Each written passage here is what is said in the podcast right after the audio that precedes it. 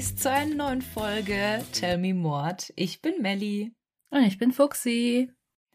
Wir sind wieder mal mit einem neuen Überthema am Start und ich bin wieder an der Reihe. Ein bisschen freue ich mich auf den Fall heute. Ich bin echt gespannt, weil du wolltest mir das Überthema nicht verraten. Wir haben eine Dropbox, das wollte ich euch noch kurz erzählen. Ich weiß gar nicht, ob Melly das gesehen hat, was ich gemacht habe. Wir haben die Ordner immer vorgeplant. Dann steht da A wie Amoklauf, B wie Briefbombe und so weiter. Und dann habe ich geschrieben N wie, und dann stand da erstmal nichts. und jetzt habe ich geschrieben N wie, endlich haben wir mal Spaß. Wie von Spongebob. Ganz wirklich und freundschaftlich. Geil. So, das habe ich noch nicht gesehen. U steht für uns, dich und mich. Oh Gott, jetzt werde ich den ganzen Abend diesen Ohrwurm haben. Ganz schlimm. Nein, habe ich noch nicht gesehen, aber ich finde es richtig geil. Nein, ich habe dir das Überthema nicht verraten, weil ich auch noch last minute umgeschwenkt bin, weil ich bei meiner Recherche für den anderen Fall auf diesen Fall gestoßen bin und irgendwie nicht mehr davon loskam. Ich habe angefangen, mich da in die Recherche zu stürzen und dachte mir so, oh Gott, den muss ich dir erzählen, weil es gibt sehr viel Grübelmaterial Du kannst diese Woche auch wieder deinen Notizblock auspacken. Ähm, und ich werde dich immer wieder fragen, ob du ahnen kannst, wer der Täter ist. Also es wird heute ein bisschen interaktiv. Ah. Okay, verstehe. Aber du bist also auch nicht bei dem gleichen Überthema geblieben, Nein, nehme ich an. Genau, ich bin bei einem anderen Überthema, was aber auch ganz gut passt. Entweder nennen wir es heute N wie Nachbarschaftsmord oder Mord unter Nachbarn. Ich finde, beides passt. N wie Mord unter Nachbarn passt aber nicht. Ja, Nachbarn ist das Überthema, aber ich wollte es jetzt nicht wie einen also. anderen sehr bekannten True Crime Podcast nennen. Also nennen wir es doch Nachbarschaftsmord. Ah, ja, ja, okay. Mhm, du meinst die Reportage. Ja, genau. Aber es hat nichts damit zu tun, keine Sorge. In welchem Land sind wir denn heute? Wir sind heute, oh Wunder, oh Wunder, in the USA, in Denver. Aber ich möchte dich erst einmal fragen, Fuxi, was hast du eigentlich für ein Verhältnis zu deinen Nachbarn? Ähm, tatsächlich, oh mein Gott, da muss ich jetzt echt aufpassen, was ich sage, falls einer diesen Podcast hört. Ähm, ich habe letztens noch auf der Abendrunde mit den Hunden mit meinem Freund darüber gesprochen, in was für einem Haus wir leben. Ähm, okay, über mir wohnt mein Vermieter, das ist fein, ne? Also darüber haben wir gar nichts gesagt, aber dann haben wir noch ganz viele andere Parteien. Zum Beispiel ähm, zwei Asiaten, ein Pärchen, die man nie sieht, von denen man nichts mitbekommt und die, glaube ich, nicht mal Deutsch sprechen. Mhm. Dann ein Ehepaar, die, das habe ich mal gesehen, ähm, als ich ein Paket abgeholt habe, die haben im Flur einfach so einen Kinderwagen mit einer Puppe drin. Also richtig gruselig aber. Wie sie flüstert, weil sie Angst hat, dass es jemand hört. Vor allem, wenn ich es leiser sage, dann äh, ist es natürlich nicht der gleiche Inhalt. oh nee, das ist ähm, ganz wild, wer hier alles wohnt. Ja. Ähm, wir verstehen uns mit allen gut. Ähm, falls du darauf hinaus wolltest. Ja, aber es, ihr habt jetzt keine freundschaftliche Beziehung zueinander. Nee, nee, nee, nee. Ich muss sagen, du weißt ja auch, in welchem Haus ich wohne. Bei mir wohnt auch nur mein Vermieter quasi. Also das ist unser einziger Nachbar. Und man versteht sich gut. Aber ich hege jetzt keine Freundschaft zu ihm und ich habe auch keine Freundschaft jemals mit irgendeinem Nachbar ähm, gepflegt. Also, dass ich mich gut mit denen verstanden habe, war eine Sache, aber ja, das war es dann meistens auch schon. In dem heutigen Fall sieht das Ganze ein bisschen anders aus. Denn unser Opfer hat quasi mit jedem dieser Nachbarn eine sehr, sehr gute Beziehung, eine sehr enge Freundschaft und keiner kann sich vorstellen, wer der Mörder war. Du redest jetzt von einer Siedlung oder einer Straße oder einem Haus? Nee, es ist ein Wohnkomplex. Also es wohnen ungefähr zehn Parteien in diesem Haus. Das ist mitten in Denver, Colorado. Und dort lebt die 36-jährige Renee Ely. Sie war, wie man jetzt vielleicht schon erahnen kann, eine sehr, sehr offene und aufgeschlossene Person. Immer unglaublich warmherzig, nett und hilfsbereit. Sie wächst auch in ihrer Jugend sehr behütet auf. Sie war das achte von neun Kindern, also eine Großfamilie, und da hat sie das schon gelernt. Ja, dass man einfach irgendwie so eine nette große Gemeinschaft ist. Früh wird bei ihr dann eine Krankheit festgestellt, die sie in ihren Bewegungen einschränkt. Das war Gelenkrheumatismus Und durch diese Erkrankung fiel es ihr irgendwann immer schwerer, sich zu bewegen. Die wurde auch immer schlimmer, je älter Renee wurde. Obwohl sie diese schwere Krankheit hatte, ließ sie sich nie unterkriegen. Also sie war immer noch super, super nett und sie machte alles, was sie irgendwie konnte. Sie arbeitete sogar noch viele Jahre als Kindermädchen und hatte unglaublich viel Spaß bei der Arbeit mit Kindern. Und auch ihre Pflegekinder oder ihre Aufpasskinder erzählten, wie lustig und aufgeschlossen sie war. Sie hatte nie eigene Kinder, aber sie pflegte auch noch sehr guten Kontakt zu ihren Pflegekindern, als diese schon erwachsen waren. Wie zum Beispiel zu Tessa Hibbard. Sie sagte, dass Renee fast so etwas wie ihre Schwester war. Renee hatte sich fünf Jahre lang um Tessa gekümmert, bis sie dann an der Hüfte operiert werden musste aufgrund ihres Gelenkrheumatismus. Und von da an war sie dann auf Hilfe angewiesen und konnte auch nicht mehr wirklich alleine das Haus verlassen. Von da an wendete sich so ein bisschen das Blatt und jetzt war nicht mehr Renee Tessas Hilfe, sondern genau andersrum. Tessa war nun erwachsen und sie half Renee, wo sie nur konnte. Trotzdem wollte Renee wirklich so viel wie möglich alleine schaffen und sie machte sogar noch Fitnessübungen, um fit zu bleiben zu Hause. Also ich dachte mir so, okay, krass, da kann sich unser Eins wirklich ein Scheibchen von abschneiden, wir, die gesund sind äh, und uns trotzdem noch überwinden müssen, zum Sport zu gehen. Hm. Also so viel dann zu Renee. Am 23. Juni 2000 geht die Pflegerin Tascha Barben vom Pflegedienst zu Renee nach Hause. Sie kommt jeden Morgen gegen 10.30 Uhr zu ihr, um ihr einfach bei ein paar alltäglichen Dingen zu helfen. Tascha klopfte dann an die Tür und bemerkte, dass diese ein Spalt breit offen stand. Also sie war nicht ins Schloss gefallen und sie war auch nicht abgeschlossen.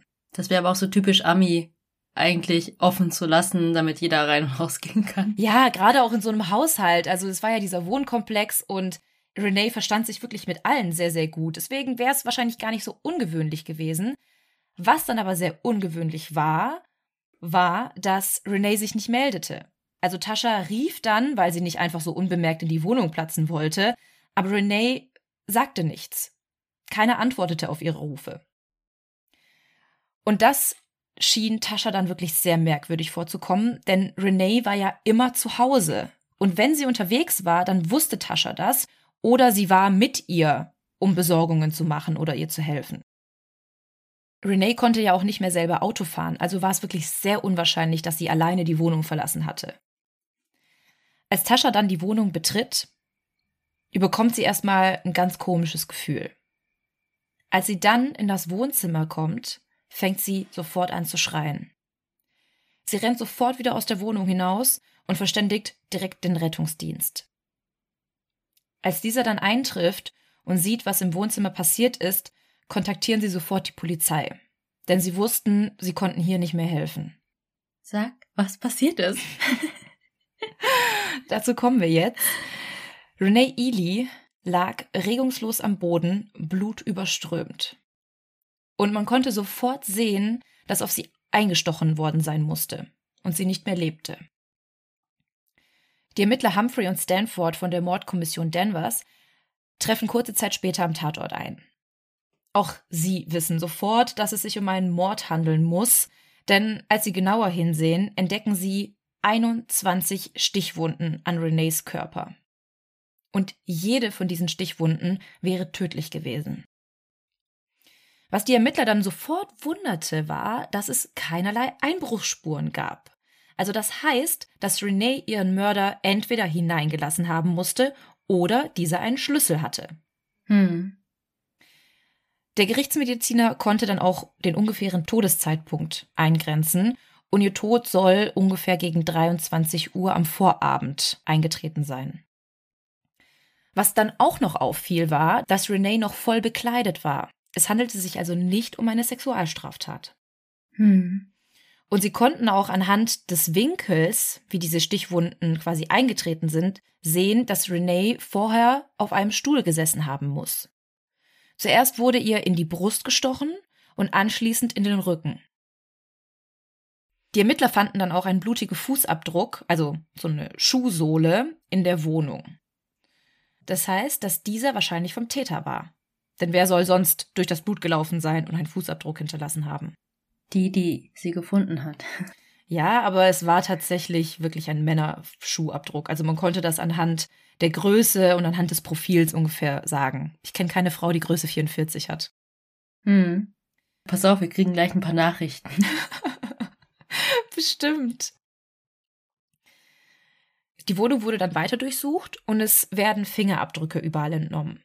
Aber es gibt unzählige Abdrücke. Also wirklich verschiedenste. Groß, klein, männlich, weiblich, das kann man ja auch ungefähr sagen. Also wussten die Ermittler, es wird auf jeden Fall sehr viel Arbeit auf sie zukommen. Die Ermittler finden dann außerdem eine leere Packung Schmerzmittel auf Morphiumbasis in ihrer Wohnung. Was ja erstmal nicht ungewöhnlich ist, weil Renee ja krank war und sie auf diese Tabletten angewiesen war. Aber die Packung war leer, obwohl das Rezept das die Polizisten da finden, erst am Vortag eingelöst wurde. Und theoretisch sollten da 108 Tabletten drin gewesen sein. Die Wohnung wurde dann abgesucht und keine einzige dieser Tabletten wurde irgendwo gefunden. Das heißt, dass wahrscheinlich der Täter sie mitgenommen haben könnte. Hm. Und sie hat die auch nicht eingenommen? Nein, sie hat die nicht eingenommen. Sie, ähm, sie wurde dann auch untersucht und da konnte nichts nachgewiesen werden. Scheinbar bringen diese Tabletten auch sehr viel Geld auf dem Schwarzmarkt. Also Morphium-Tabletten, mhm. verschreibungspflichtig. Ja, Drogen. Genau. Sollen wohl bis zu 450 Dollar wert gewesen sein. Mhm. Im Schlafzimmer finden die Ermittler dann Blut auf dem Bettlaken. Und es konnte eigentlich nicht sein, dass es von Renee stammt, weil sie mit ihren Verletzungen unmöglich irgendwie ins Schlafzimmer gekommen wäre. Und sonst hätte man Schleifspuren am Boden gesehen. Hm.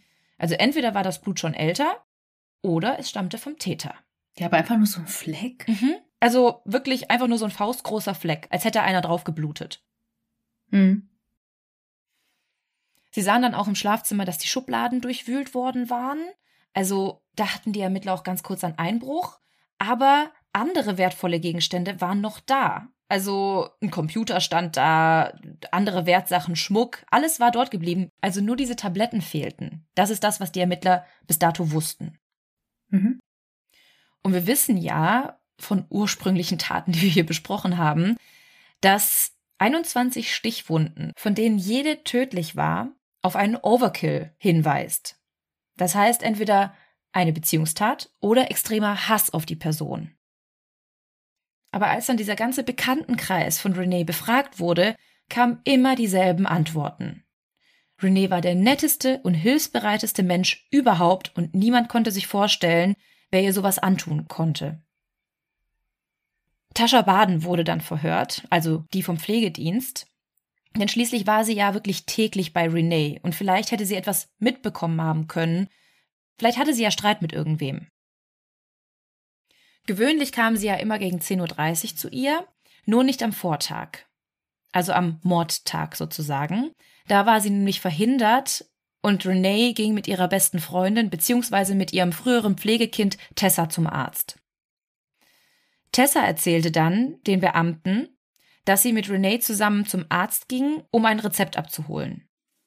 Und anschließend waren die beiden noch zusammen in der Apotheke und etwa gegen 13 Uhr brachte sie Renee wieder nach Hause. Also sie holten da diese Tabletten ab, die quasi leer in Renees Wohnung gefunden wurden. Hm. Am Nachmittag erzählte Tessa, sollte dann eine Freundin namens Marie Marone bei Renee vorbeikommen. Marie hatte noch bis vor kurzem in derselben Wohnanlage gelebt und die beiden waren dadurch sehr enge Freunde geworden und sie hatten bis heute noch sehr, sehr guten Kontakt zueinander. Ihr Freund John Vasquez war da auch dabei. Die drei haben sich wohl häufiger getroffen, zum Kaffee und Kuchen, und sie halfen ihr auch häufig aus. Da das dann für die Ermittler der nächste Anhaltspunkt war, wurde dann auch Marie zum Verhör geladen. Sie erzählte, dass sie etwa gegen 17.30 Uhr bei Renee eintraf. Sie und ihr Freund wollten etwas für Renee kochen und die Wohnung für sie ein bisschen sauber machen. Danach sollen sie zu Johns Tante gegangen sein, wo sie dann auch übernachteten. Gegen 21.30 Uhr gingen die beiden. John Vasquez, also ihr Freund, bestätigte auch Maries Alibi. Aber es gab da so ein paar Ungereimtheiten. Marie behauptete ja, dass die beiden um 21.30 Uhr gegangen sein sollen, aber John sagte, sie wären erst um 23 Uhr bei der Tante gewesen und die Tante wohnte gerade mal 20 Minuten entfernt. Verdächtig.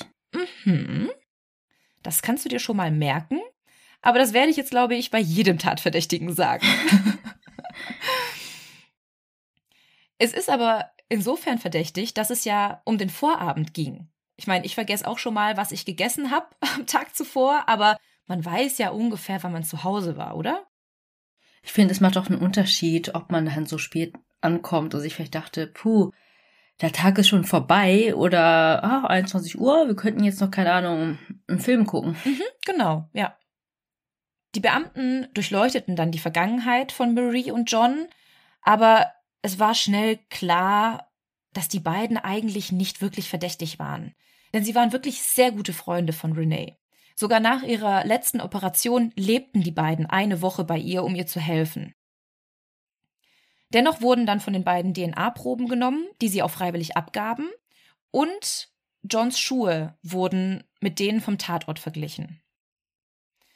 Es war dann auch tatsächlich dieselbe Schuhgröße, 44, aber die Sohle passte nicht. Und ich denke mir so, okay, Größe 44, das ist, glaube ich, eine der häufigsten Schuhgrößen bei Männern. Hm. Und er hatte wahrscheinlich nur ein paar Schuhe zum Vergleich. Das habe ich mich die ganze Zeit auch gefragt, denn dieser Schuhabdruck wird noch häufiger verglichen. Eventuell haben die da mehrere Schuhe mitgenommen, das hat dann nicht gepasst, aber es hat sich immer nach einem Schuhpaar angehört. Also keine Ahnung. ja, und wenn ich der Täter gewesen wäre und da durchgelatscht wäre, hätte ich die auch entsorgt. Ja, auf jeden Fall, sofort. Die Ermittler wollten aber auf Nummer sicher gehen und es wurde dann ein Lügendetektortest gemacht. Hm. Hm, sehr aufschlussreich auf jeden Fall. Hm. Und auf jeden Fall als Beweismittel zugelassen. Exakt, aber tatsächlich war dieser Lügendetektortest ein sehr großer Indikator für diese Ermittler in diesem Fall. Also nicht nur hm. jetzt hier bei John Vasquez und Marie Marone, sondern gleich wird er noch sehr häufig eine Rolle spielen. Da werden dann halt natürlich so die Standardfragen gefragt, noch so ein paar Kontrollfragen, zum Beispiel, wie heißen sie? Dabei wird dann gemessen, ob die Person irgendwie zusammenzuckt, ob sich der Blutdruck ändert, ähm, ja, was man halt so kennt von einem Lügendetektortest. Und es wurde dann auch nach dem Alibi gefragt, ob sie tatsächlich bei der Tante waren und ob die beiden etwas mit dem Mord zu tun hatten. Und beide bestanden den Test. Also jede Frage war richtig beantwortet. Und somit standen sie erstmal nicht mehr unter Verdacht bei den Ermittlern. Aber trotzdem waren sie noch immer hilfreich für die Ermittlungen, denn sie konnten den Beamten wichtige Informationen geben. So erzählten sie zum Beispiel, dass Renee am Tag vor ihrer Ermordung einen heftigen Streit mit ihrem Ex-Freund José Mohamed Garcia hatte. Sie stritten wohl sehr, sehr aggressiv, zwar nur verbal, aber es war trotzdem echt übel, sodass sich zumindest Marie daran erinnern konnte. Also wurde als nächstes José befragt. Und er war eigentlich sofort im Hauptfokus der Ermittlungen, denn er hatte echt ein riesiges Vorstrafenregister. Hm. Da ging es um Drogenmissbrauch, Alkoholkonsum, Diebstähle, Einbruch, also wirklich diverse Straftaten schon seit seiner Jugend. Und er hätte wahrscheinlich auch von Renés Tabletten wissen können. Für die Ermittler hatte er also ein Motiv und auch die Gelegenheit, um René umzubringen. Hm. Hatte er kein Alibi?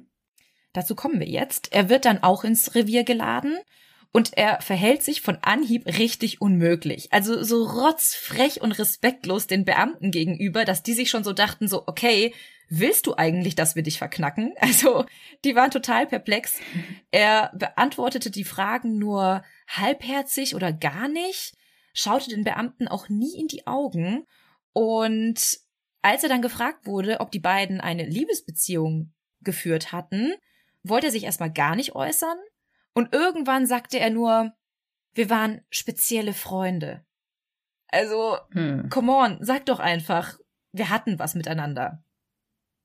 Irgendwann sagte er das dann auch, aber dieses ganze Verhör ging über vier Stunden und er erzählte das irgendwie erst nach, weiß ich nicht, der Hälfte der Zeit. Die beiden lernten sich kennen, oh Wunder, da José auch im selben Wohnkomplex wohnte. Aber wohnte. Ja, er ist da auch kürzlich erst ausgezogen. Ach so. Also im Grunde waren alle Nachbarn, die einen lebten noch dort, die anderen, ja, sind früher oder später ausgezogen, aber alle kannten sich im Grunde. Sie lernten sich dadurch kennen, dass José häufig Besorgungen für Renee machte. Also sie lernten sich auf dem Flur kennen, quatschten miteinander, fanden sich sofort sympathisch und José kochte dann auch ab und zu für Renee. Sie trafen sich auf einen Kaffee und erstmal entstand nur eine Freundschaft zwischen den beiden, die sich dann aber relativ schnell zu einer Beziehung entwickelte. Die beiden waren aber nur ein paar Monate zusammen, bis sie sich dann schließlich trennten, aber im Einvernehmen. Also sie blieben danach tatsächlich noch Freunde. Gibt's denn sowas? Wie gesagt, Renee war wirklich ein sehr umgänglicher Mensch. Ich denke, es war einfach so, die haben gemerkt, es passt nicht und sie waren ja vorher auch schon Freunde.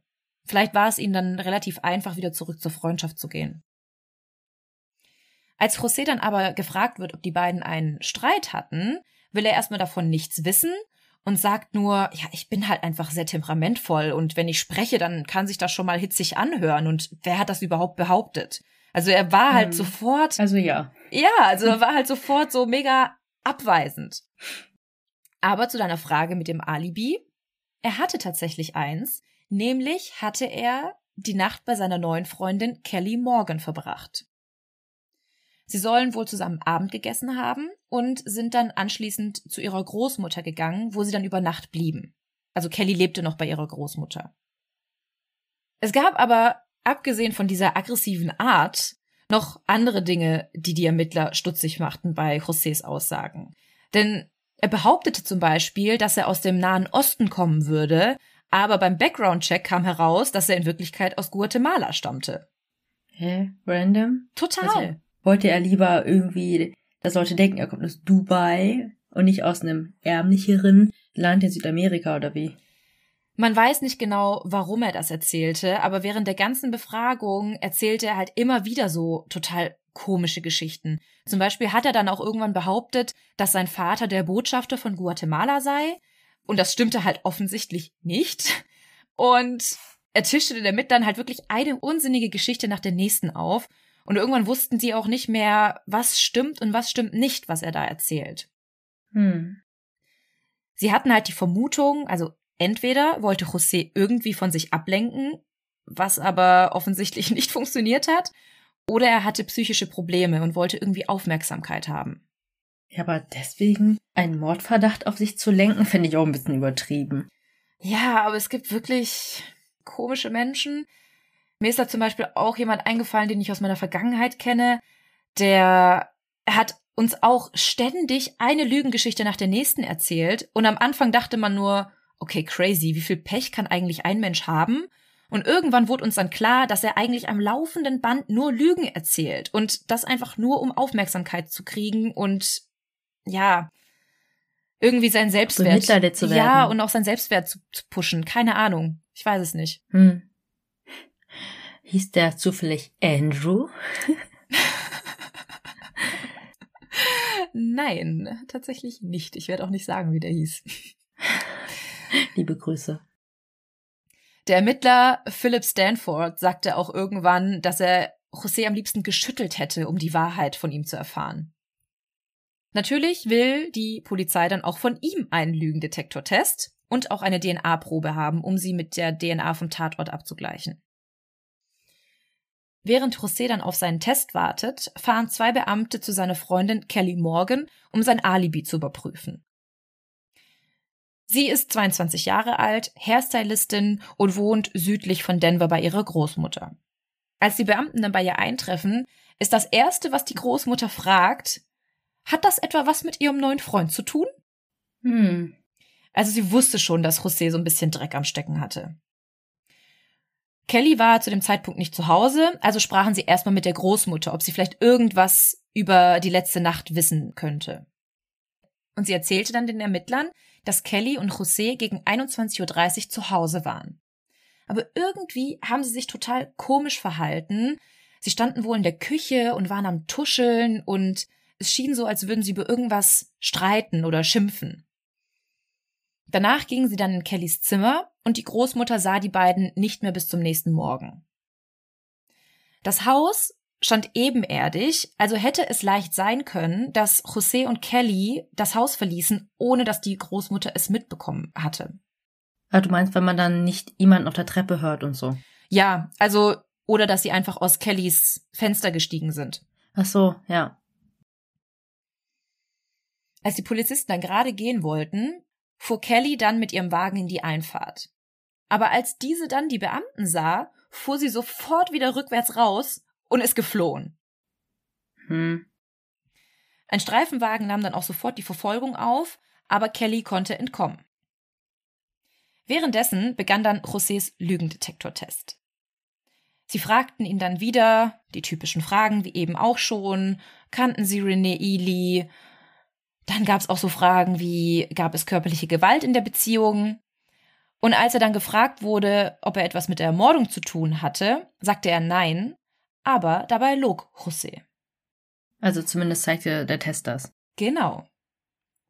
Bei allen anderen Fragen sagte er scheinbar die Wahrheit. Also wurde er erstmal festgenommen, weil dieser Lügendetektor-Test galt quasi als Indiz dafür und sie erhielten damit einen Durchsuchungsbefehl für sein Haus. Sie durchsuchten dann seine Schränke, nahmen dann auch seine Schuhe unter die Lupe und verglichen dann auch diese mit dem blutigen Abdruck. Ich hatte ja eben erzählt, dass die Beamten Kelly nicht fassen konnten, als sie mit dem Auto geflohen ist. Aber überraschenderweise kam Kelly dann am nächsten Tag selbst zur Polizeistation. Und da waren die Ermittler erstmal so ein bisschen verwirrt, aber dachten sich, okay, vielleicht hat sie was über José zu sagen und will sich damit quasi reinwaschen. Und ließen dann Kelly erstmal erzählen. Und sie sagte dann, ja, sie ist die ganze Nacht durch die Gegend gefahren und sie wäre völlig fertig und sie will jetzt endlich klarstellen, warum sie geflohen ist. Und die Ermittler dachten, oh, endlich sagt jemand was. Aber jetzt kommt's. Kelly hatte einfach einen Haufen an Strafzetteln zusammengesammelt. Das waren mehrere tausend Dollar und es gab sogar einen Haftbefehl gegen sie deswegen. Ah, oh mein Gott. Und sie hatte halt einfach Angst, dass sie deshalb festgenommen wird. Ach, sie wusste gar nicht, dass es mit dem ähm, Freund zu tun hatte. Nee, oder wie? nee, sie ist ja abgehauen. Sie hat ja nichts von José gehört. Sie ist dann durch die Gegend gefahren. Sie hatte auch keinen Kontakt zu ihm und wusste dann gar nicht, worum es geht. Also statt José irgendwie zu belasten, so wie es die Ermittler gehofft hatten, bestätigte Kelly einfach Josés Version der Ereignisse am Abend. Und auch sie stimmte einem Lügendetektortest zu.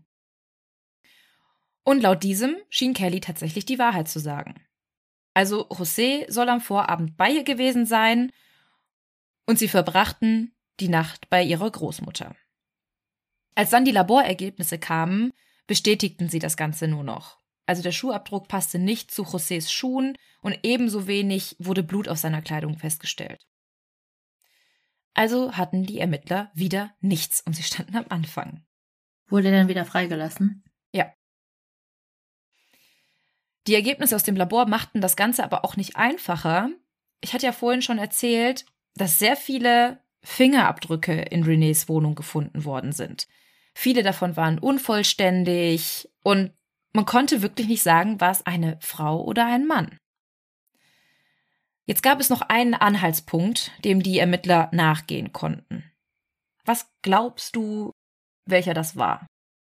Die Pflegetochter? Nee, denk mal daran, was in Renés Wohnung gefunden wurde im Schlafzimmer. Ja, der Blutfleck. Mhm, genau. Die Ermittler hatten jetzt die Hoffnung, dass sie irgendwie über diesen Blutfleck an den Täter kommen können. Also wurde auch diese analysiert, aber es konnte etwas dauern, bis dieser mit Josés DNA abgeglichen werden konnte. Wir wissen ja, dass Ende der 80er Jahre gerade die DNA-Analyse am Kommen war und während der 2000er Jahre war das Ganze zwar besser, aber immer noch nicht richtig schnell. Und solange die Ermittler dann auf die Befunde warteten, wurden weitere Bekannte von Renee befragt. Und sie hatte viele Bekannte. Hm. Vor allem ja viele, die im selben Wohnkomplex lebten. Und wieder sagten alle dasselbe. René war nett, höflich und ein wahrer Sonnenschein. aber einer von ihnen verschwieg tatsächlich etwas.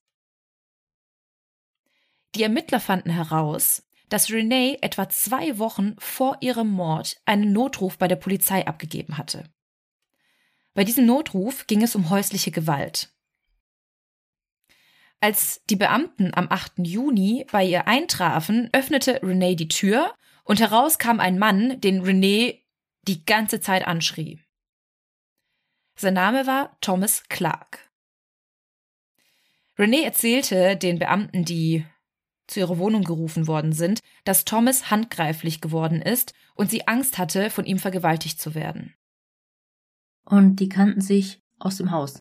Mhm. Und die Ermittler kannten Thomas Clark auch bereits, denn ein Tag nach dem Mord wurde er bereits befragt, weil er lebte mit seiner Frau in der Wohnung unter Renee. Auch ob die was gehört haben von oben, irgendwelche Kampfgeräusche und so. Genau, genau, das und ja, wie das Verhältnis überhaupt war. Und bei der ersten Befragung waren die beiden total aufgelöst und schockiert über die Ereignisse und konnten überhaupt nicht fassen, was passiert war. Aber Thomas hatte mit keinem Wort den Vorfall, der zwei Wochen zuvor passiert war, erwähnt. Das ist natürlich auch wieder sehr verdächtig. Und sie laden Thomas und seine Frau Annie ins Revier ein, um mit ihnen zu sprechen.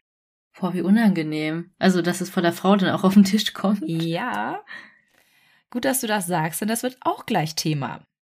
Sie haben dann natürlich gefragt, warum Renee an diesem Abend die Polizei gerufen hatte. Und Thomas erzählte, dass er an diesem Abend einen Streit mit seiner Frau hatte.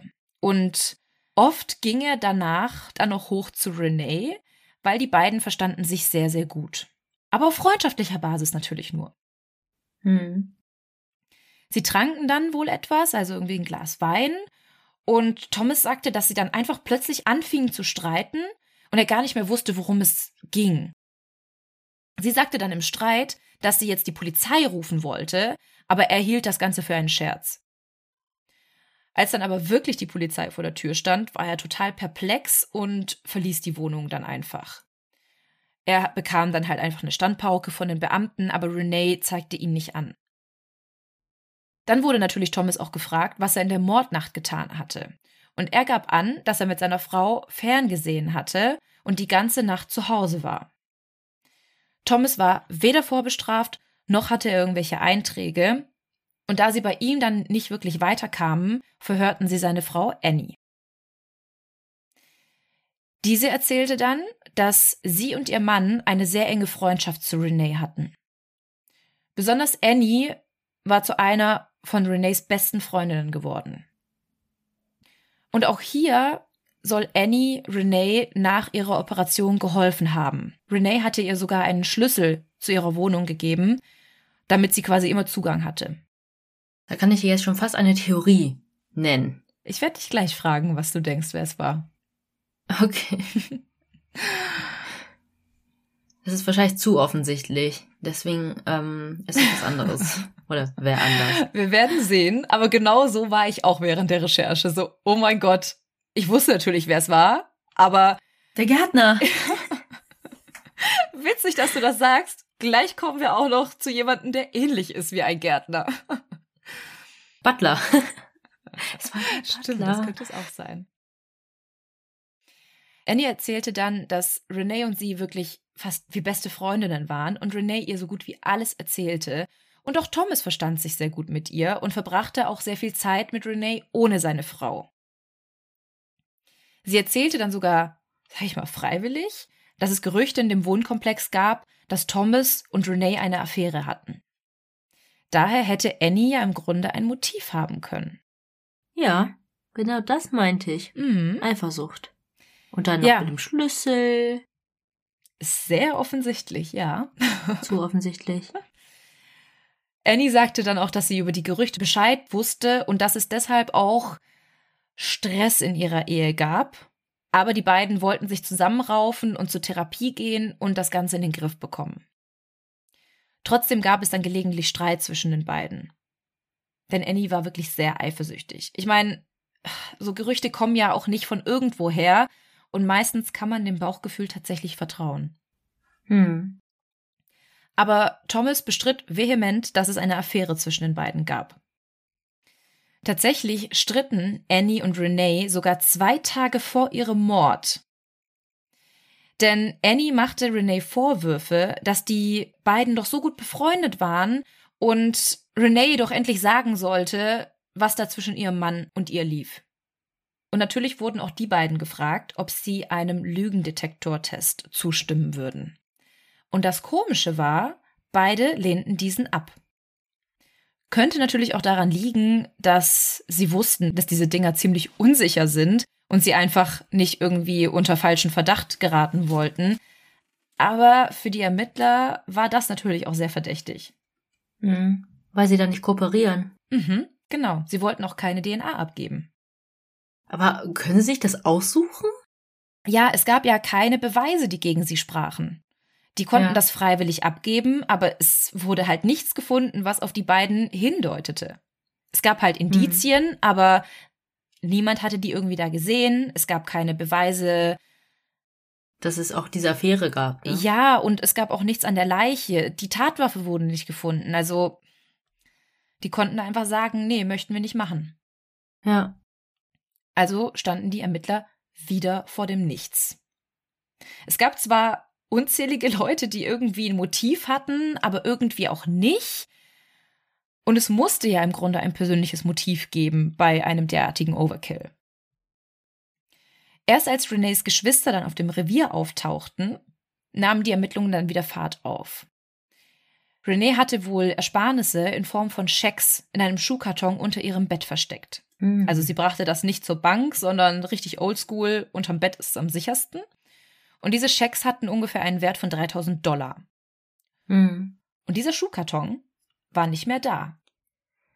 Ha. Und als sie das hörten, horchten die Ermittler natürlich sofort auf, denn da gab es ja auch noch diesen blutigen Abdruck am Bettlaken. So komisch. Ja.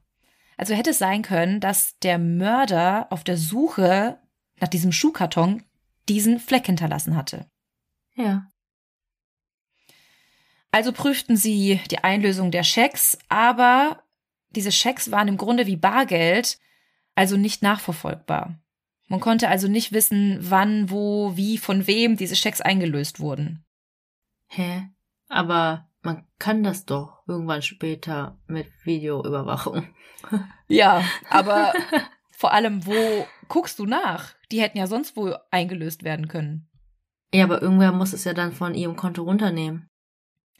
Nee, das waren halt Schecks quasi für ihre Behinderung.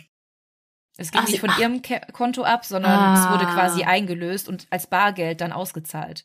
Ich dachte gerade, ähm, Checks, Blanko-Checks, die sie ausstellt dann für jemanden. Nee, nee, das sind quasi die Schecks, die sie bekam, Ja, ja. staatlich, und äh, quasi sammelte als eine Art ihrer Ersparnisse.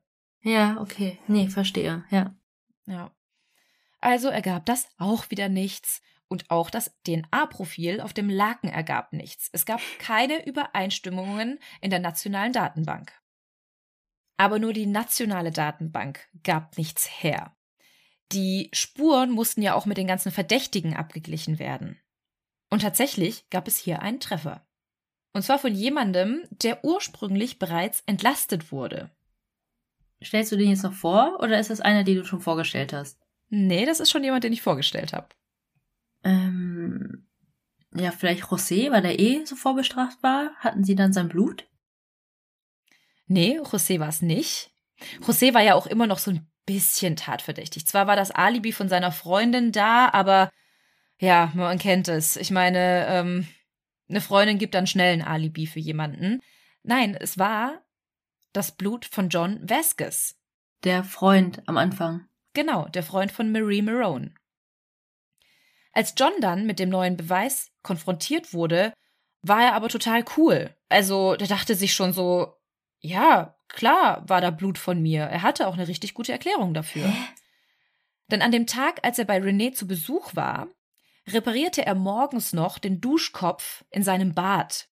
Und der ist wohl an einer Stelle gebrochen gewesen. In seinem Bad? Genau, in seinem Bad. Hat er den Duschkopf repariert und hatte sich dann an dieser gebrochenen Stelle die Hand aufgerissen. Die hatte nämlich so eine scharfe Kante und dabei hat er sich dann geschnitten.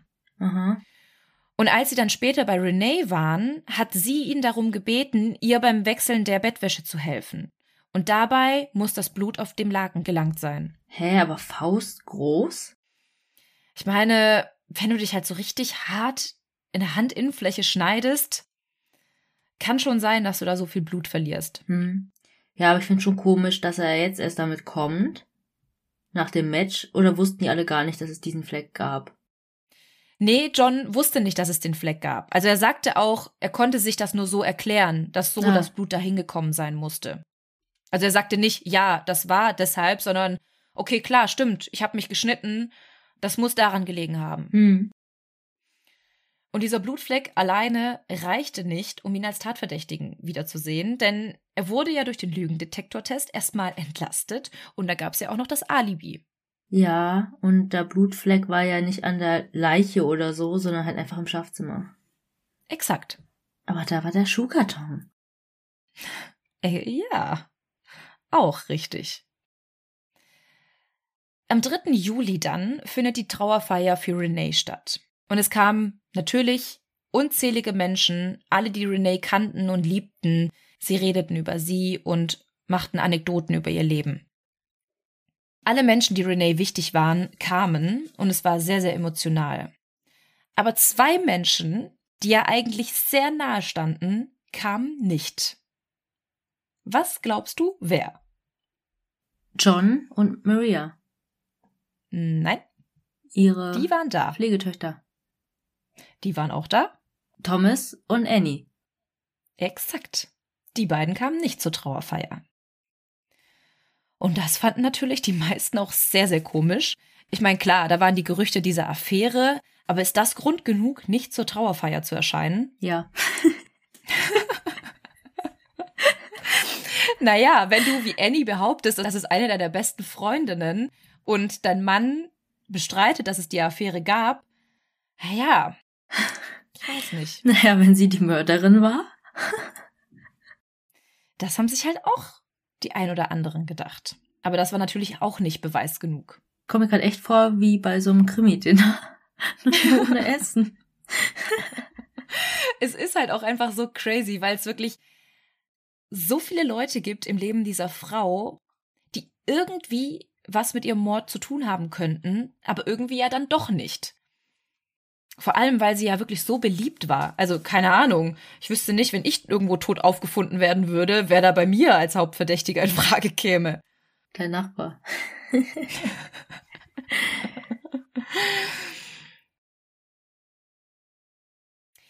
Die Ermittler hatten jetzt also erstmal alle Ressourcen ausgeschöpft und es gab keine Anhaltspunkte, wer der Täter gewesen sein könnte. Und jetzt vergehen wirklich Monate ohne neue Beweise. Dann im Jahr 2001 findet plötzlich der Hausmeister Larry Miller in einer geräumten Wohnung ein Handtuch, in dem ein Messer eingewickelt war. Das ist jetzt der Gärtner, sozusagen. Genau, das ist jetzt quasi der Gärtner. Was glaubst du, wem diese Wohnung gehörte, Hä? in dem dieses Handtuch gefunden wurde? Ja, warte. Erstmal, wem auch immer diese Wohnung gehörte. Hä? Warum liegt da einfach immer noch das Messer? Das ist auch eine Frage, die sich die Ermittler gestellt haben. Also, selbst wenn das die Tatwaffe gewesen sein sollte, warum sollte man die einfach zurücklassen? Ja, ja. Ähm, Thomas und Annie. Mhm. Genau. Das war zu einfach. Das war wirklich zu einfach. Aber vielleicht wollte man ihnen etwas anhängen, weil die waren ja alle so Best Buddies. mhm. Larry geht dann mit diesem Messer zur Polizei. Wer ist Larry? Ach, der Hausmeister. Genau. Er wusste ja, wie Renee zu Tode kam. Und die Ermittler fanden das genauso wie du eben auch sehr merkwürdig. So, hä? Warum sollte man, wenn man auszieht, die Tatwaffe ausgerechnet in der Wohnung liegen lassen, wo jeder, vor allem der Hausmeister, Zugriff drauf hat? Hm. Und sie wollten natürlich auch die Tatsache prüfen, dass es eventuell kein Zufall war, dass Larry Miller das Messer fand. Ah. Wie gesagt, als Hausmeister hatte er schließlich Zugang zu allen Wohnungen im Haus. Ja. Der Ermittler Humphrey befragte dann Larry. Und dieser erzählte, dass er tatsächlich mehr als nur der Hausmeister für Renee war.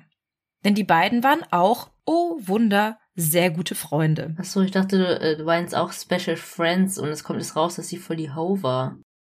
Nein, nein, nein, nein. Die waren einfach nur sehr gut befreundet und Larry kümmerte sich um die gesamte Instandhaltung der Wohnung. Also um jegliche Reparaturen, auch für diese, für die er eigentlich keine Verantwortung hatte. Hm, du meinst vom Haus?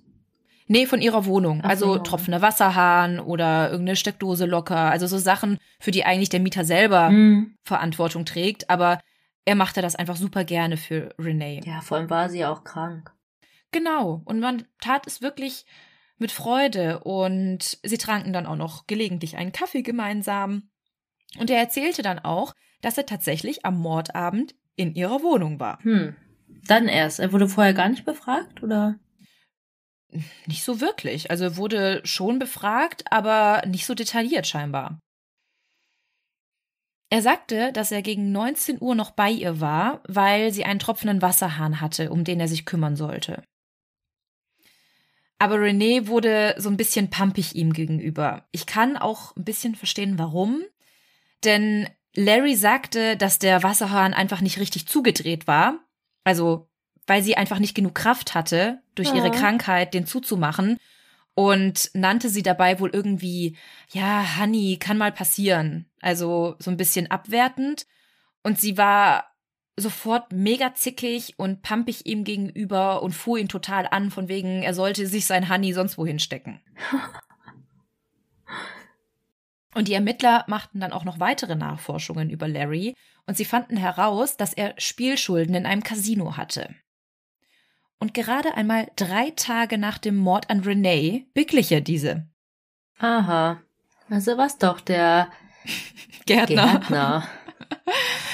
Ja, aber Larry bestritt irgendwas mit der Tat zu tun zu haben. Und als der Laborbericht dann kam, also das Messer wurde ja untersucht, wurde klar, dass dieses nie mit menschlichem Blut in Kontakt kam. Ach so, das war ein ganz anderes Messer mit ganz anderem Blut einfach in die Wohnung gelegt. Da war gar kein Blut dran. Es war einfach ein sauberes so. Messer in einem Handtuch. Aber es hätte ja sein können, dass dort abgewaschene Blutspuren waren. Ja, ja. Da war aber nichts. Oh, Ja. oh. Hey, der muss Eier haben. Also und auch gut schauspielern können. Leute, schaut mal, was ich hier gefunden habe. Äh, äh, ich war es aber nicht. Ich hab's auch ein bisschen angefasst. Aber auch Larry wird natürlich einem Lügendetektortest unterzogen. Und natürlich bestand er diesen. Ach, er bestand ihn. Ja. Und es gab keinerlei anderen Beweise, die irgendwie auf Larry hinweisen konnten. War Larry nicht auch eine Figur bei SpongeBob? Doch! Nein, es war Der Gary. Die, oh nein, stimmt, die Schnecke. Shit. aber gab's nicht auch Larry? War das nicht dieser Pumper-Lobster? Weiß ich nicht. Doch, dieser Fitnessstudio-Typi, der immer am Strand trainierte. Kannst du dich erinnern? Ich glaube, der hieß Larry. Weiß ich nicht, müssen wir nachher nachschauen. Man merkt, wir wurden vom Fernseher erzogen. Voll. Nach der Schule. RTL 2. Mhm. ja, aber jetzt waren die Ermittler wirklich komplett am Ende. Also es war wirklich so der letzte Strohhalm, an den sie sich geklammert hatten und wieder ohne Beweise. Und jetzt die Frage, Fuxi, jetzt hast du alle Tatverdächtigen gehört. Wer glaubst du, könnte es gewesen sein? Wir hatten ja einmal John und Maria vom Anfang, Renés Freunde. Dann gab es ja José, ihren Ex-Freund. Dann hatten wir noch Thomas und Annie, ihre Nachbarn. Die waren ja alle Nachbarn, also. Nee, so die ersten sind ja ausgezogen. Aber die haben ja bei ihr gewohnt nach der Operation. Ja. Und dann auch noch den Hausmeister Larry. Ich sag trotzdem Annie. Es war eine Eifersuchtstat. Ja? Ja. Bleibst du dabei? Lock dich jetzt Lock, ein. Ich wollte gerade sagen, lock es ein. Jetzt kommt Werbung. Es ist aber auch wirklich sehr, sehr auffällig. Also sie hatte ein Motiv, sie hatte auch die Gelegenheit, sie wohnte direkt darunter. Und auch was weird ist, dass sie beide nicht bei der Trauerfeier waren. Ja, und sie hat den Schlüssel. Mhm. Hallo, Schlüssel. Wobei ja alle Zugang zu Renés Wohnung hatten. Ja, der Hausmeister auch. Ja, und. Und der hat auch Motiv, die Schulden. Im Grunde ja. Und John und Maria hatten auch ständigen Zugang zu ihrer Aber Wohnung. die hatten kein Motiv. nee, im Grunde nicht. Kein offensichtliches. Ja. Und José. Weiß nicht. Ja, es wäre irgendwie auch zu offensichtlich, wenn es José wäre, Ja. finde ich. Also so der Er wütende. Ex-Freund. Ja. Nee, ich bin immer noch ähm, bei Annie. Mhm. Okay. Es vergehen jetzt elf Jahre ohne Beweise. Elf Jahre lang wusste niemand, wer Renee umgebracht hatte. Bis 2011 in Boise, Idaho, eine Frau ins Krankenhaus eingeliefert wurde.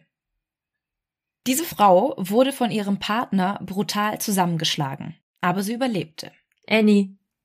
Pass auf. Während er das tat, sagte er ihr, dass er ihr das gleiche antun würde wie einer behinderten Frau aus Denver. Er gestand ihr, mit seiner Ex-Freundin zusammen eine Frau umgebracht zu haben und ihr mehrfach in den Rücken und in den Bauch gestochen zu haben. Thomas. Nein. John. Ich liebe es, wie du gerade rumrätselst. Ich sag einfach alle Namen. Außer Larry.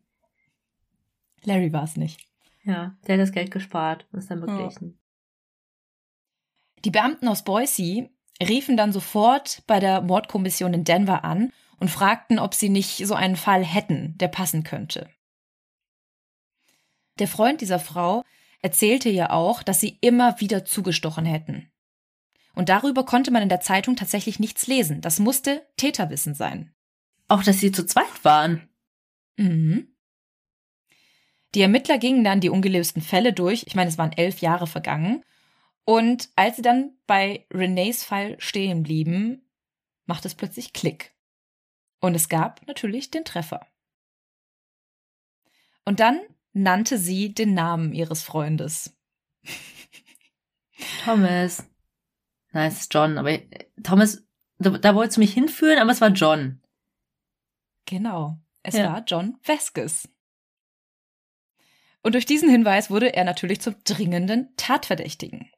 Aber es reichte natürlich nicht aus, um ihn festzunehmen. Die Ermittler Humphrey und Stanford schickten die Beweismittel also nochmal ins Labor. Denn sie mussten jetzt vorbereitet sein. Denn wenn es wirklich John war, dann müssten sie genügend Beweise haben, um ihn wirklich vor Gericht zu bringen. John lebte mittlerweile natürlich in Boise, Idaho, da wo seine Ex-Freundin jetzt wahrscheinlich zusammengeschlagen wurde. Und er wurde festgenommen und aufs Revier gebracht zum Verhör. Er war mittlerweile 29 Jahre alt und war bereits ein Jahr nach dem Mord nicht mehr mit Marie Marone zusammen gewesen. Und seit einem Jahr war er mit einer neuen Frau zusammen, bis er diese dann verprügelte und ins Krankenhaus brachte. Er wird dann im Verhörraum direkt mit ihrer Aussage konfrontiert. Ihren Namen konnte ich leider nicht herausfinden, weil sie nicht in der Öffentlichkeit genannt werden wollte. Ja, besser so. Aber John, also es gibt Aufnahmen von dem Verhör, behauptete einfach, dass sie lügen würde. Sie würde nur lügen, um ihm eins auszuwischen, und er blieb richtig standhaft. Also eine Stunde lang stritt er wirklich alles ab und die Ermittler bissen richtig auf Granit bei ihm. Aber es gab ja noch eine zweite Person, die mit dem Mord in Zusammenhang gebracht wurde, nämlich Marie. Also versuchten die Ermittler es bei ihr. Marie lebte nun in Cheyenne, Wyoming, und sie wurde dann auch zum Verhör geladen. Und auch da gibt es jetzt Aufnahmen. Als ihr dann gesagt wurde, dass es um den Mord an Renee ging, war sie sichtlich geschockt. Aber kennst du diese Art von schockiert sein, die offensichtlich gespielt ist? Also so, hä? Oh mein Gott, ich dachte, man hätte den Mörder längst gefunden. Hä? Oh mein Gott, also kann ich überhaupt nicht verstehen. Gibt's denn was Neues? Warum werde ich hier eingeladen?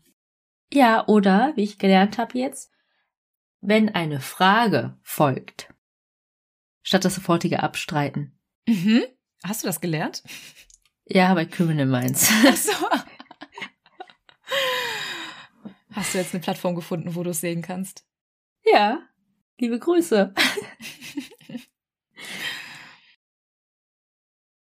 Und sie tat erstmal so, also wirklich so offensichtlich so, hey, ich habe keine Ahnung, wovon ihr sprecht. Aber die Ermittler wendeten natürlich dann einen kleinen Trick an und sie sagten ihr, dass John ausgesagt hätte.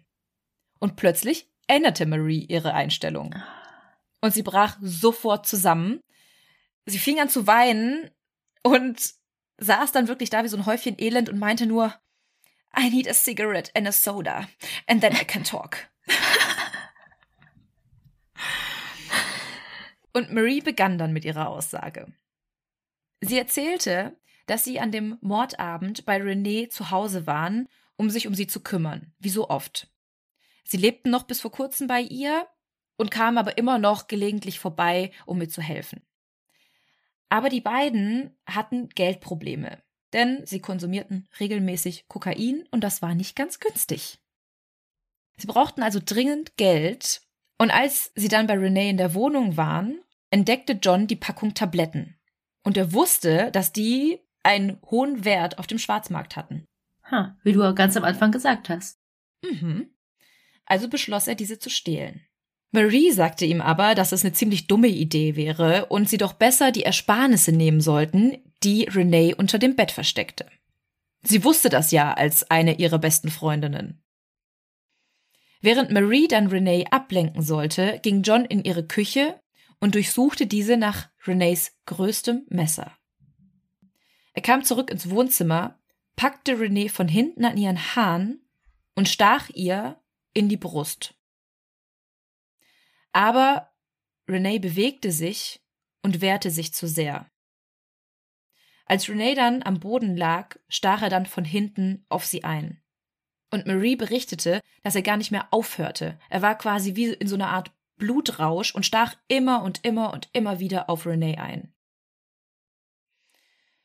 Während Renee dann blutend am Boden lag, gingen die beiden ins Schlafzimmer und holten Renees Ersparnisse unter dem Bett hervor. Ebenso wie die Tabletten, weil die verloren ja nicht an Wert. Die nahmen sie dann trotzdem mit. Hä? Und muss man, wenn man jemanden bestehlen möchte, den auch umbringen? Nein, natürlich nicht.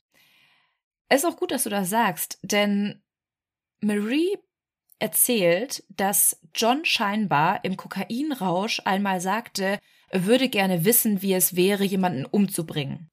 Hm. Und das ist halt auch so eine Sache. Marie schiebt die komplette Schuld auf John. Die Tatwaffe konnte tatsächlich auch nie gefunden werden, denn laut Marie nahm John die Waffe mit zu seiner Tante, wusch sie dort und legte es dann zu den anderen Messern in die Schublade. Wow. Ih, Schäfer, du benutzt hm. es dann. Das dachte ich mir auch. Mega ekelhaft. So, und jetzt kommen wir zu der Frage, was glaubst du, wie die beiden den Lügendetektortest bestehen konnten? Sie haben ja beide quasi laut diesem Test die Wahrheit gesagt. Die waren halt wirklich vielleicht dann an bestimmten Orten zu bestimmten Zeiten oder wurden sie offensichtlich gefragt, habt ihr Renee umgebracht? Ja. Wurden sie so. ja alle gefragt. Alle wurden gefragt, habt ihr etwas mit ihrer Ermordung zu tun? Die waren auf Kokain. Nee. Und man vielleicht deswegen so. Nee? Nee, tatsächlich nicht. Johns neue Freundin aus Boise erzählte, dass John ihr sagte, dass die beiden sich trainiert hätten, geistesabwesend zu sein während der Fragen. Und sie sagte, dass die beiden einfach die ganze Zeit ein Lied in ihrem Kopf mitgesungen hatten, um quasi gar nicht richtig bei den Fragen dabei zu sein. Okay. Und deswegen war dann auch der Puls normal und mhm. Die Ausschläge. Genau, ja. Die haben einfach die ganze Zeit wahrscheinlich im Kopf gesungen, F steht für Freunde, die was sie unternehmen. Das muss es gewesen sein. Mhm. Die Ermittler waren sich aber sicher, trotz Maries Aussage, dass Marie die treibende Kraft bei dem Ganzen war. Sie erzählte zwar, wie John lachend über der Leiche stand, aber wenn man sich ihre Aussagen anguckt, dann kann man das irgendwie alles nicht so richtig ernst nehmen. Also sie weint zwar, aber zwei Sekunden später sind alle Tränen weg und sie kann ganz normal sprechen. Also sie wirkt so ein bisschen psycho, sag ich mal. Ja. 2011 werden Marie Marone und John Vasquez dann wegen Mordes angeklagt. Marie plädiert bei dem Ganzen auf Totschlag. Und John überlässt den Geschworenen die Entscheidung. Ach krass. Okay. Im Herbst 2012 wird John dann tatsächlich für schuldig im Sinne der Anklage gesprochen und zu einer lebenslangen Haft ohne Möglichkeit zur Bewährung verurteilt. Marie Marone erhält tatsächlich nur die Höchststrafe für Totschlags, welche 40 Jahren entspricht. 40? Mhm. Das ist aber trotzdem viel. Ist halt amerikanisches Gesetz. Ja, ich finde das, was heißt gut, aber ich dachte, jetzt sagst du zwölf oder so. Nee, also sie hat ja auf Totschlag plädiert. Sie hat ja quasi nicht den Mord ausgeführt, aber sie war ja dabei und der Richter kam auch zum Schluss, dass sie eigentlich die treibende Kraft bei dem Ganzen war. Vielleicht für euch zur Info, ähm, in Amerika ist es, glaube ich, anders, ne? Da heißt es nicht, dass der Unterschied zwischen Mord und Totschlag die Mordmerkmale sind, sondern ob du die Person beabsichtigt hast zu töten. Mhm. Und dann Genau. Kommt es auch noch ähm, auf den Bundesstaat an. Ja. Beide sitzen bis heute noch im Gefängnis. Wir sind fertig. Krass. Ja, also du hast mich auf jeden Fall mit eingebunden. Das war sehr interaktiv. Daran merkt ihr vielleicht auch Leute, dass wir uns doch ziemlich gut kennen, dass ich sofort gemerkt habe, wenn Melly mich irgendwo hinführen wollte. aber ich wusste, das kann es dann nicht sein. Also klar, Mhm. das mit der Eifersucht, das war dann halt so, dass ich dachte, hm, äh, ich würde sie schon verstehen. Ja. Aber ja, das war dann doch sehr überraschend. Mhm. Ja. Ich hoffe, ich konnte euch auch alle ein bisschen auf die falsche Fährte führen und ihr habt mitgerätselt, ganz brav. Ähm, hat mir echt Spaß gemacht, jetzt mal so einen Fall zu behandeln. Der war ja jetzt nicht wirklich ausführlich, aber hat trotzdem äh, sehr viel Spaß gemacht. Also ich fand ihn sehr ausführlich, der war einfach nur nicht generell so lang. So. Mhm. Die Tat war halt kurz. Ja, ja, ja. Aber die Ermittlung war lang. Sehr cool. Mm. Bevor wir zu unserer Rubrik kommen, für die wir immer noch keinen Namen haben. Ihr seht, Leute, wir sind sehr beschäftigt mit anderen Dingen. Wollte ich auf jeden Fall mal einen Nachtrag machen, weil wir droppen ja manchmal so Kommentare, lösen die dann nicht auf und so. Aber zum Glück seid ihr sehr aufmerksam. Nämlich habe ich doch bei der letzten Folge, K2, gesagt, dass Ed Gein ja auch in Wisconsin war, aber ich weiß gar nicht zur gleichen Zeit oder nicht und bla bla bla, ne? Weil man ja so Mhm. durcheinander kommt, weil nur weil sie zur gleichen Zeit gelebt haben, heißt es ja nicht, dass sie zur gleichen Zeit gemordet haben. Und dann hat uns jemand geschrieben, Jeffrey Dahmer lebte von Mai 1960 bis November 1994, dann später in Wisconsin, und Ed Gein August 1906 bis Juli 1984. Also überlappt sich das so ein bisschen am Ende und es scheint dort ziemlich gefährlich gewesen zu sein. Das stimmt. Also ihr könnt euch auf jeden Fall merken, dass generell alles eher so im mittleren Westen oder im Norden oder an der Westküste, eher als an der Ostküste. Ja, das stimmt. Wir hatten, glaube ich, noch keinen Fall aus der Ostküste, oder? Mm, Ich kann mich zumindest nicht erinnern. Korrigiert uns, wenn wir falsch liegen. Ihr seid da wirklich manchmal besser im Bilder als wir selber. Ja, was, ja, Florida hier, ähm, Ja, gut. Versace, ne, aber jetzt nicht diese Serienkiller. Hier zum Beispiel der Frauenmörder, der Grim Sleeper, war ja auch so Chicago und so. Also es war dann mehr so in der Mitte Mhm. oder halt im Westen. Ja. Liegt's da am Wasser, an der Sonne, an der Luft? Was nehmen die da zu sich? Genau. Vielleicht. Besseres Wetter heißt bessere Morde? Bessere Laune. Könnten wir auch mal recherchieren, woran es liegen könnte. Mhm. So, jetzt kommen wir zu der Rubrik ohne Namen, noch ohne Namen. Und ich sage euch Leute, es hat sich ausgezahlt. Hier hat uns jemand bei Facebook geschrieben. Es hat sich gelohnt. und ich werde euch mal eins zu eins vorlesen, was uns für eine Heldentat zugesendet wurde. Die ist sogar ein bisschen lustig. Sie war nämlich nicht ganz beabsichtigt, aber es geht um das Ergebnis, finde ich. Heldentat ist Heldentat, so oder so.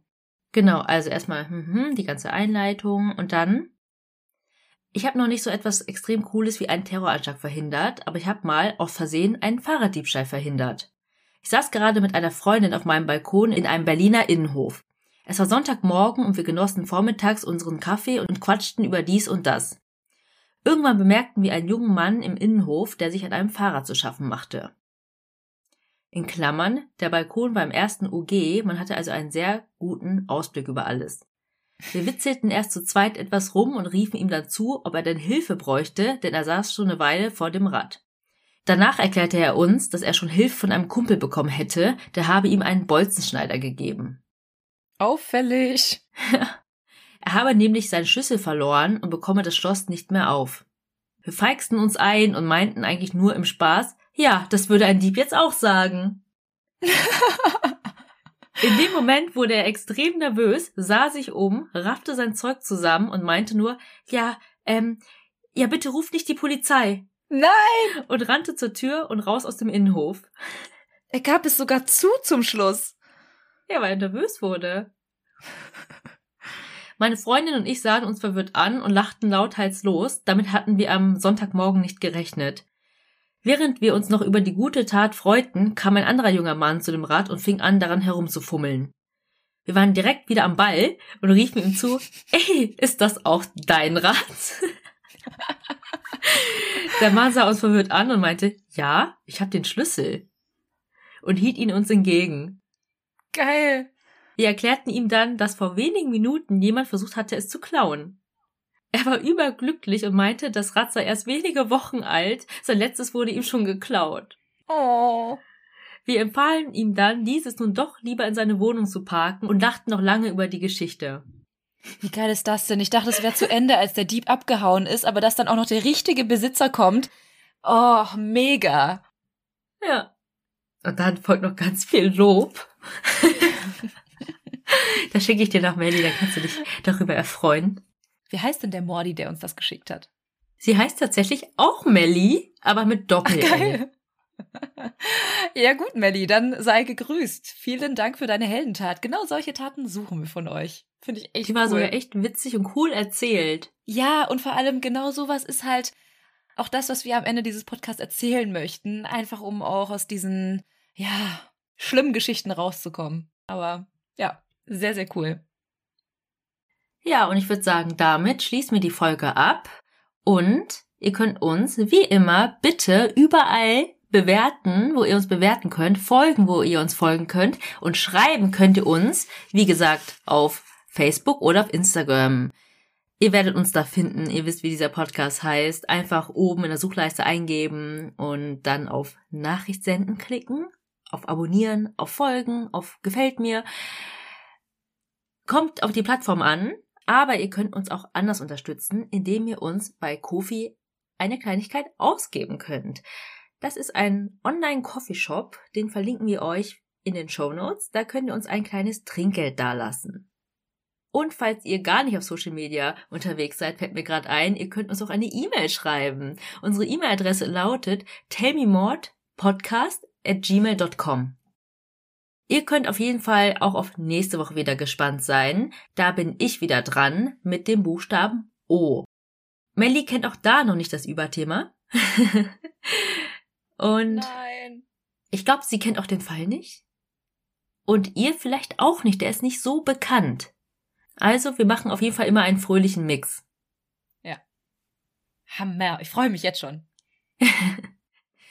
Bis dahin bleibt uns nur noch zu sagen, was wir immer sagen. Wir hoffen, ihr habt Lust auf mehr bekommen. Oder Moormord. Und bis zur nächsten Woche mit O. Tschüss.